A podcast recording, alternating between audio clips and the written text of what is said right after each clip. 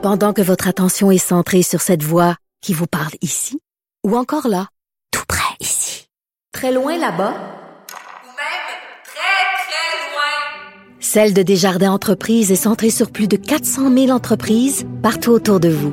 Depuis plus de 120 ans, nos équipes dédiées accompagnent les entrepreneurs d'ici à chaque étape pour qu'ils puissent rester centrés sur ce qui compte, la croissance de leur entreprise.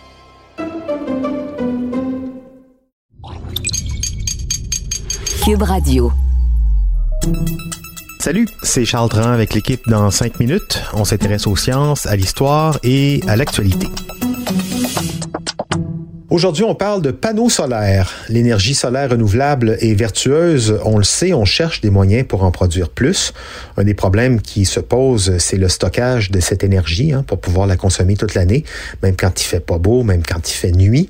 Un autre problème qui se pose, moins connu, c'est la fabrication des panneaux solaires photovoltaïques. Selon un récent rapport de l'Agence internationale de l'énergie, 80 des processus industriels de fabrication de ces panneaux, 80 donc, est contrôlé par la Chine, un pays avec qui les relations sont parfois compliquées, on va dire. Alors qu'est-ce que ça peut poser ça comme problème? Est-ce qu'on serait prêt à se priver de panneaux solaires en cas de conflit comme les pays européens se privent du gaz russe en ce moment? Et en passant, puisque la Chine contrôle la fabrication des panneaux solaires, avec quoi on les fabrique ces panneaux? Voici Baptiste Zapirin.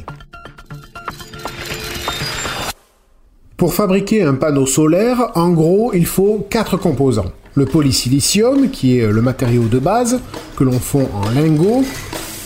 Ensuite, à partir de ces lingots de polysilicium, on découpe de fines tranches, à partir desquelles on produit les cellules photovoltaïques individuelles, cellules qui sont ensuite assemblées en modules photovoltaïques qui composent le panneau solaire.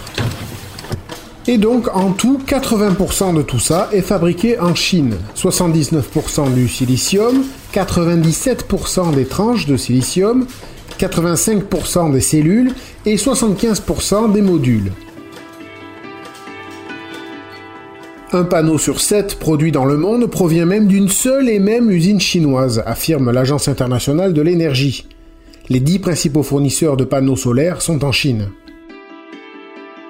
Bon oui, et alors? Où est le problème? Après tout, la Chine a investi plus de 50 milliards de dollars en 10 ans dans ce secteur de l'énergie renouvelable, et euh, ça a bien contribué à faire baisser le prix des panneaux solaires, et rendre cette énergie propre plus accessible. C'est vrai.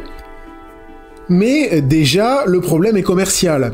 Ce n'est jamais bon qu'un secteur énergétique soit quasi monopolisé de la sorte. D'autant que, ben, on le sait, en Chine, les entreprises sont étroitement contrôlées par le Parti communiste au pouvoir. Les prix, ou même la volonté de vendre euh, ou de bloquer les ventes, pourraient donc dépendre des volontés politiques du parti. Et l'ennui, euh, c'est que des problèmes politiques avec la Chine, mais il y en a plein. En tout cas, euh, il y a de grosses tensions entre Pékin et l'Occident, on va dire, c'est-à-dire les États-Unis, le Canada et les puissances européennes. Pratiques autoritaires du gouvernement chinois à Taïwan, à Hong Kong, au Tibet, ou pour les camps de Ouïghours, en mer de Chine aussi, il y a des problèmes. Les États-Unis possèdent des bases militaires depuis des décennies, et euh, Pékin n'aime pas du tout ça. Au Canada, on se souvient de l'affaire des deux Michael, les deux otages arrêtés et détenus en Chine pendant plus de 1000 jours, dans ce qui ressemble à des représailles de Pékin, juste après qu'Ottawa ait laissé les États-Unis arrêter la directrice financière d'Huawei sur le territoire canadien. Bref, les relations sont tendues. Mais alors, qu'est-ce qui va se passer si la Chine a un comportement inacceptable? Est-ce qu'on va couper la chaîne d'approvisionnement des panneaux solaires, comme l'Europe a coupé l'approvisionnement en gaz avec la Russie lorsqu'elle a envahi l'Ukraine?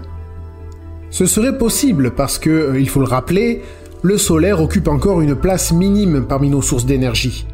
En 2021, l'énergie solaire était à l'origine de seulement 3,6% de l'électricité mondiale, selon un rapport de l'Agence internationale de l'énergie et la Chine consomme elle-même un tiers de ce total.